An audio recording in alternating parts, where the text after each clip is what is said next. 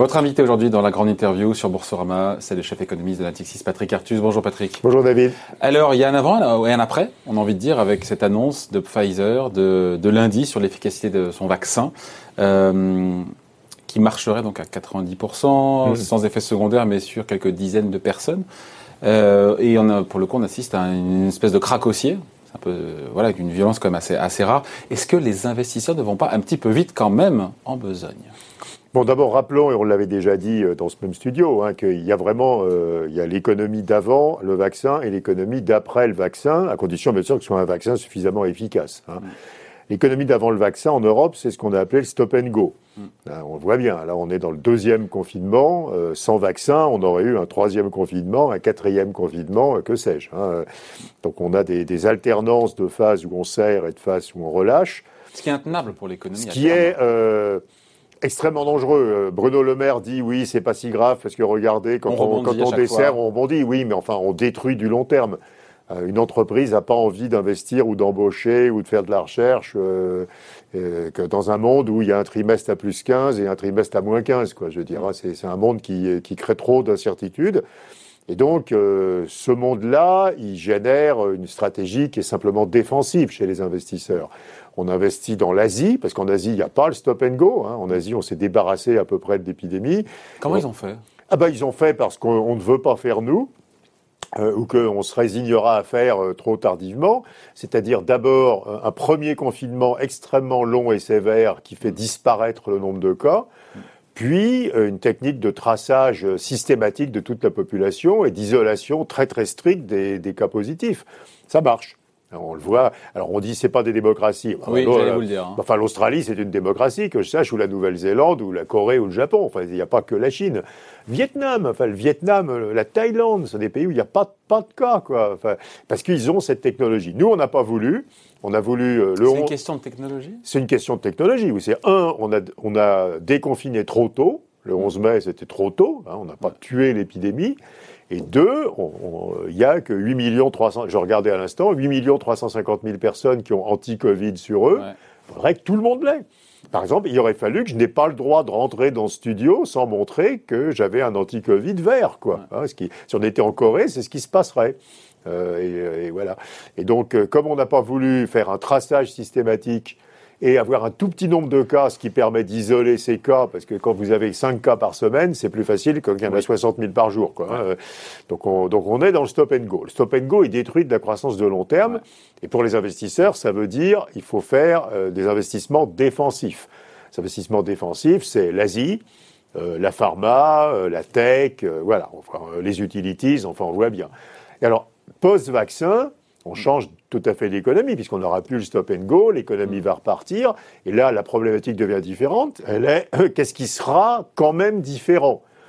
Euh, Moi, je crois qu'il y aura trois choses essentiellement différentes. L'environnement, hein, beaucoup plus de, soucis de l'environnement. Euh, le digital, une économie plus digitale, plus de télétravail, plus de consommation en ligne, et la monnaie. Hein, une inondation monétaire. On voit hier ce que ça fait, la monnaie. Hein. Ceux qui ne croient pas que ça fait des bulles ont qu'à regarder ce qui se passe quand on a eu une bonne nouvelle. Quoi. Mm. Quand on aura vraiment euh, la fin de cette épidémie, la monnaie se réinvestira dans toutes les autres classes d'actifs. Et ce qu'on a vu hier est qu'un tout petit avant-goût de ce qui va se passer sur les marchés, sur l'immobilier. Un avant-goût, ça veut dire quoi bah, Ça veut dire que ça va monter beaucoup, beaucoup plus que ça. Euh, ça va, les, marchés vont monter beaucoup plus, les spreads de crédit vont se resserrer. Les, les marchés vont monter beaucoup plus si bah, si on, là, on a une bonne nouvelle, mais on sait que ça, ça nous annonce un vaccin probablement pour euh, largement dans la population au printemps. Je crois c'est ce que disent la plupart des médecins. Quand on aura vraiment des certitudes sur les timings et des programmations de, de vaccination et qu'on saura de façon certaine que c'est un vaccin qui est très efficace et qui va donc euh, faire descendre très fortement l'épidémie, le marché fera beaucoup plus qu'hier. Hein. Donc ce euh, rallye boursier pour vous n'est pas éphémère et il n'est pas ah, alors, je sais un, pas. peu prématuré. Si, il est, euh, moi je voyais ça plutôt en janvier-février. On avait déjà en parlé ici en me disant janvier-février, on aura vraiment de la visibilité sur le timing du vaccin. Je trouve ça un peu prématuré, donc faut pas exclure que ça se corrige avant de revenir. Hein. C'est un scénario qui est, qui est plausible. Mais, mais, mais le mouvement de fond, il, c'est la fameuse théorie du rebalancement de portefeuille. À, un certain moment, quand on n'a plus d'anomalies en termes d'aversion au risque, d'inquiétude, etc., euh, les indices boursiers croissent comme la quantité de monnaie. Bon, la quantité de monnaie a explosé, donc euh, puisqu'il faut que la part de la monnaie, des actions dans la richesse reste à peu près constante, quoi. Hein. Et donc, à un certain moment, les indices boursiers vont se mettre à suivre la quantité de monnaie.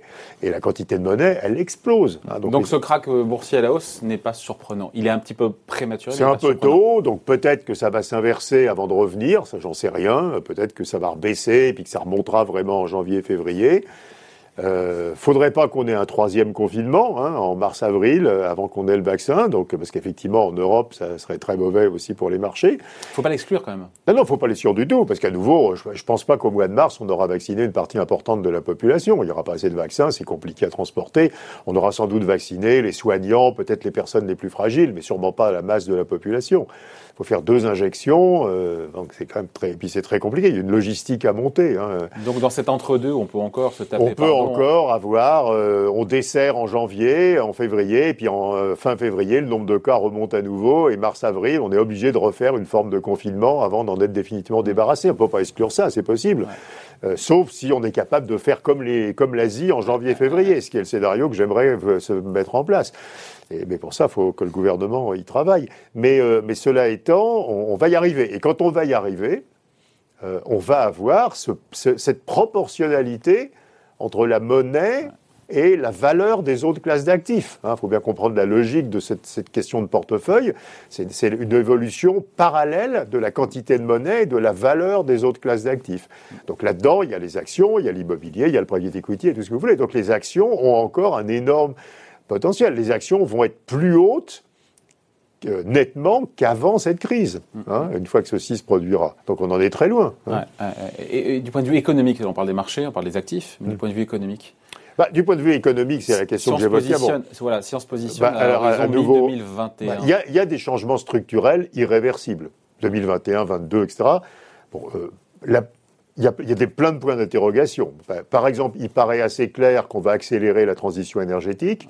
Donc c'est pas bon pour les constructeurs automobiles traditionnels, c'est bon pour les constructeurs de voitures électriques, pour les gens qui font des batteries, pour les gens qui vont faire de l'hydrogène, pour les gens qui font de la capture du carbone. C'est le lien entre la pandémie et la transition énergétique? Il y en a pas, mais on en a créé un de fait. Ouais. dire, la pandémie nous fait prendre conscience de plein d'autres mm. problèmes. Euh, les problèmes sociaux, parce que là, il y a un lien direct avec la pandémie, hein, sur la pauvreté, les catégories sociales qui sont en grande difficulté, l'environnement parce que c'est euh, c'est la vie quoi. Regardez le dernier livre d'Éric Orsena que j'ai vu qui était dans votre dans votre salle d'attente. C'est un autre élément de la vie. Donc tout ce qui touche à la vie, euh, on va mettre un poids plus important sur l'environnement, sur la santé.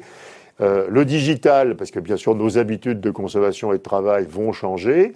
Et puis bien sûr la monnaie, la monnaie, on en parlait avant, la quantité gigantesque de monnaie qui va se réallouer sur les autres actifs. Ce confinement est moins coûteux qu'en avril, c'est ce que nous dit la, Banque de France. Euh, l'activité économique chutera, enfin chuterait de 12% oui, au lieu de 30. en novembre. Voilà, sur un mois plein, c'est moins 12 au lieu de moins 30. Voilà, à peu près trois fois moins. Oui, c'est normal. Euh, ce qui veut dire que ce reconfinement light, allégé, n'est pas si... est moins dramatique. Oui, enfin je veux bien... on se contente de ce qu'on a. Et en même temps, on le sait qu'il y a une moindre acceptabilité oui, enfin, je, je rappelle que 12%, c'est, on, met 10 ans à le faire, hein, normalement, comme croissance. Hein. Donc, on dit, ouais, c'est sympa, c'est pas grave, on perd juste 10 ans de croissance, quoi. Non, euh, non c'est, En annualisé. Oui, bah, bien sûr. Enfin, c'est monstrueux de perdre 12 points de PIB. Alors, c'est, moins monstrueux que de perdre 30 points de PIB, mais c'est monstrueux. Donc, à nouveau, je me répète, mais faut pas recommencer une troisième fois, quoi. Sauf s'il n'y a pas le choix. Bah, il faut qu'il y ait le choix. Non, mais c'est dans nos mains. Bah, je veux dire, à nouveau, l'Australie le fait, le Vietnam le fait, la Thaïlande le fait, le Japon le fait, c'est dans nos mains. On sait comment il faut faire. Hein. Donc euh, voilà, donc euh, faisons-le. Et pourquoi on le fait pas alors? Bah, On le fait pas parce que un, euh, on a voulu déconfiner vite. On, a, on a passé cette idée fausse qu'il faut choisir entre l'économie et la santé. Si on avait eu la technique de l'Asie au printemps, on n'aurait pas eu de deuxième confinement. Et donc on ne choisit pas entre l'économie et la santé, ça va en même temps. C'est parce qu'il n'y a pas de cas en Asie, qu'il n'y a pas de confinement, et que la Chine aujourd'hui a son PIB qui est 5% au-dessus mmh. du PIB de l'année dernière, alors que nous, on est... Ce qui, a, ce qui a primé, c'est le sanitaire en Australie. On a fait primer le sanitaire. Mais on, a, on a tué l'épidémie, donc on a confiné très très durement le temps qu'il fallait. Regardez la Nouvelle-Zélande, c'est absolument... Mais une fois que c'est fini, c'est fini, quoi. Et là, les économies, elles repartent et personne n'envisage qu'il y ait une deuxième vague.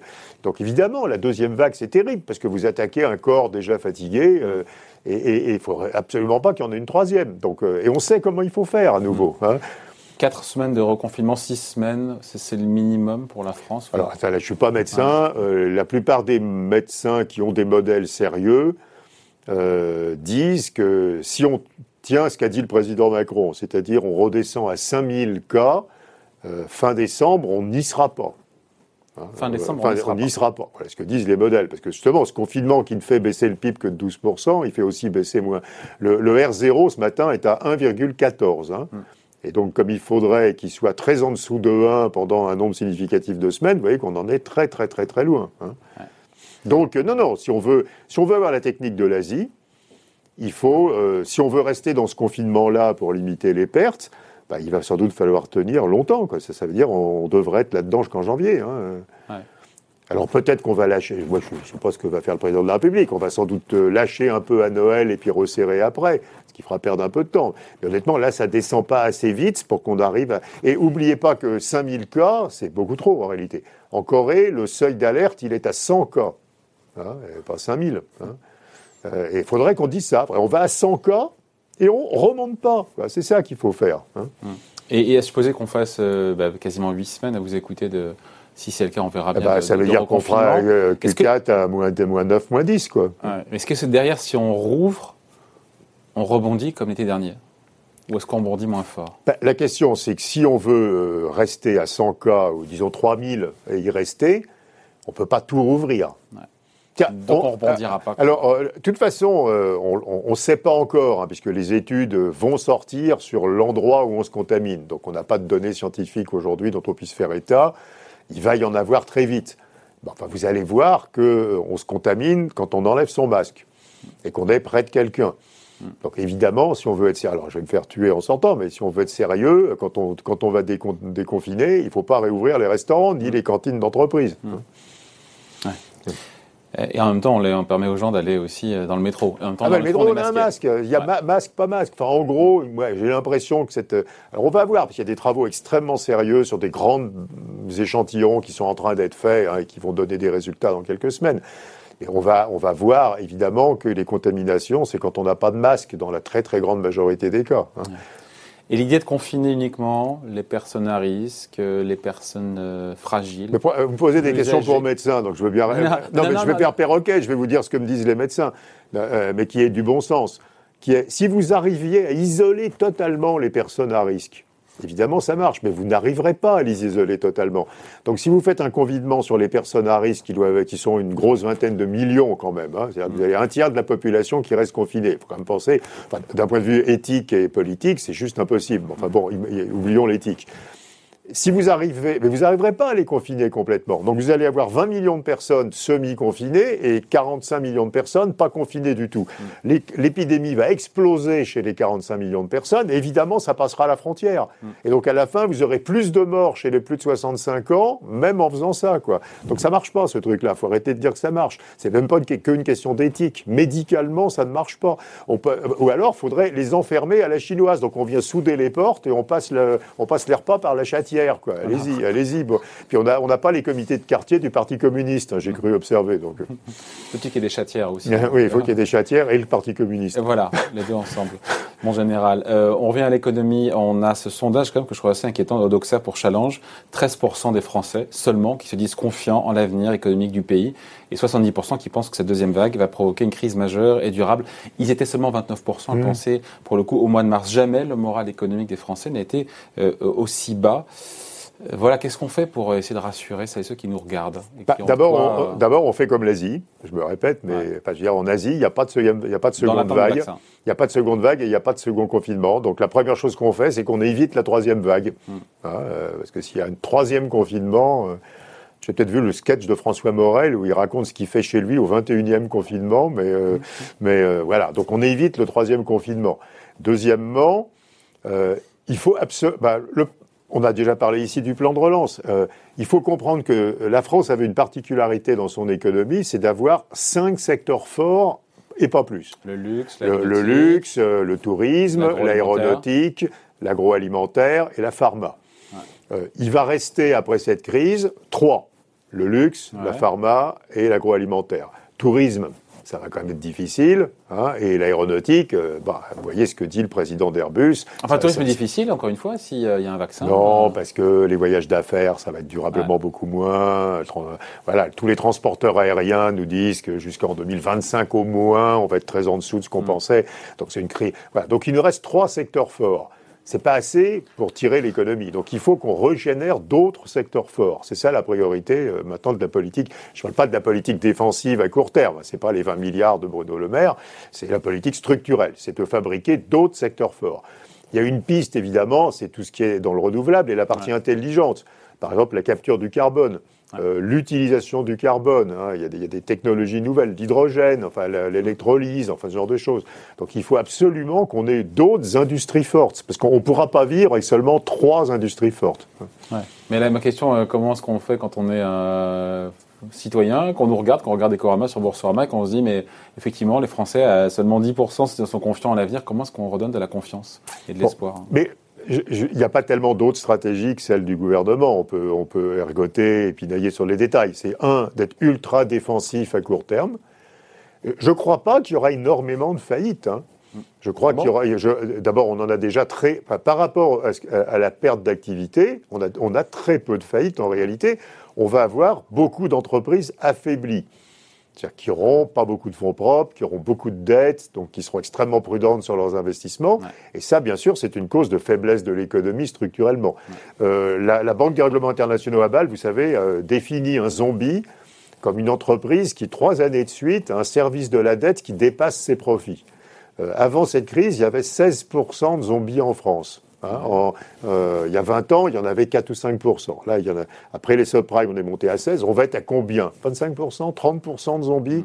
Donc, si vous avez une entreprise sur 3 ou sur 4 qui n'est plus en état d'innover, d'investir, de créer des emplois, donc c'est plutôt ça, à mon avis, le problème que les fates parce que les prêts les garanties de l'État, ils viendront des prêts à long terme, les taux d'intérêt vont rester très bas, les subventions sectorielles, elles vont continuer, les baisses d'impôts, elles vont continuer. Donc on va éviter, on va avoir des faillites, hein, mais, mais, mais, quand vous regardez euh, la hausse des faillites, par rapport à la baisse du PIB, on est au tiers ou au quart de ce qu'on aurait, dû avoir si tout s'était passé comme en 2008-2009, par exemple. Hein. Et par contre, on va avoir plein d'entreprises affaiblies, avec des mauvais bilans. Quoi, hein. Euh, et ça, euh, ça affaiblit durablement l'économie. Et donc, il y, a, plusieurs urgences. Donc, à nouveau, la première urgence, j'en parlais, c'est une urgence de politique industrielle, c'est de travailler sur les secteurs potentiellement en croissance très forte. Imaginez qu'on sache utiliser le carbone. Vous faites de l'économie circulaire du carbone. Hein, vous prenez le CO2, vous séparez le carbone de l'oxygène et vous recyclez le carbone dans des usages du carbone. Il n'y a plus de CO2 et vous pouvez utiliser le carbone. En fait, ce serait extraordinaire si on savait faire ça et on va savoir le faire. Et puis, euh, et puis ensuite, il faut mettre des fonds propres. Alors il y a plein de, de, voix qui sont levées partout dans les médias pour dire ça, mais c'est juste. Il faut mettre des fonds propres dans les bilans des entreprises. Donc il faut des initiatives de produits. Hein, le gouvernement le fait. Hein. Il, y a le, il, y a, il, y a, le fonds de la BPI, il y a des, il y a des aides de l'État pour les, les, prêts participatifs. Il faut mettre des fonds propres parce que sinon on aura des zombies. Hein. Bon, il nous reste quelques instants passés ensemble, mmh. Patrick. Euh, il y a eu ce, cette étude, vous en parlez tout à l'heure, sur le coût de chaque vie sauvée pendant le confinement que vous avez calculé 6 millions d'euros par. C'était euh, un calcul très à la louche, dont l'objet n'était pas de dire qu'on avait. Voilà, parce que je me suis dit, quel, quel intérêt de faire ce calcul? Comment on arrive à ce chiffre? Ah ben alors le chiffre, euh, il est à peu près. Enfin, il, est, il, est, il, est, faux, mais pas énormément faux. Enfin, j'ai. Ça a coûté 6 millions d'euros J'ai calculé la perte de PIB, alors pas instantanée dans le mois, hein, la perte de PIB qui reste finalement une fois qu'on a rattrapé, et une, estimation à peu près approximative du nombre de vies sauvées par le confinement, qui est ce que disent les modèles. Donc ça fait, ça fait, à 120 peu milliards divisé par 20 000. Euh, ça fait à peu près 6 millions d'euros euh, sur un mois. Hein, vous faites votre calcul. Ça fait à peu près 6 millions. Si vous me dites c'est pas 6, c'est 5, c'est 7, je ne vais pas me battre. Euh, les, dans le calcul économique public habituel. Pour dire, quoi, pour dire quoi Pourquoi faire ce calcul? Mais Parce que pour montrer que dans le calcul économique public habituel, par exemple, quand vous construisez une autoroute, hein, ce qui sauve des vies aussi, on prend un chiffre d'à peu près 3 millions. Donc c'était pour dire que euh, c'était bien, c'était pas une critique, au contraire, c'était dire cette fois-ci, on a valorisé la vie finalement à deux fois le, euh, la valorisation usuelle dans le calcul économique public. Une vie sauvée quand on installe. Ouais, là, on a considéré que ça valait la peine de dépenser 6 millions pour sauver une vie, alors que quand on construit une autoroute, on considère qu'on peut dépenser 3 millions pour sauver une vie. Euh, ça veut dire que la vie dans cette maladie a une valeur sociale qui est plus élevée que celle qu'on utilise d'habitude, par exemple dans le, dans, le, pour faire des, des, calculs économiques dans le transport. Ça dit quoi? Ça dit notre peur de. Bah, ça nous dit que non, ça nous dit que probablement cette société euh, évolue au cours du temps avec un, un, respect de plus en plus grand de la vie. Euh, quand il y a eu la, grippe en 68-69, personne même ne se rappelle et les médias en parlaient à peine. Quoi. Pourtant, elle avait, elle avait tué des dizaines de milliers de personnes et c'était. Donc on le monde a vieilli aussi. oui, non, mais je pense que je pense que c'est impramétique. Enfin, nous nous pensons que c'est plus important qu'avant de sauver des vies. Donc on est collectivement d'accord pour dépenser plus de PIB pour sauver des vies qu'il y a 20 ans ou 30 ans. Hein. Bon voilà, merci en tout cas, merci d'avoir été avec nous donc Patrick Artus, chef économiste d'Intexis. Merci, bye. Merci.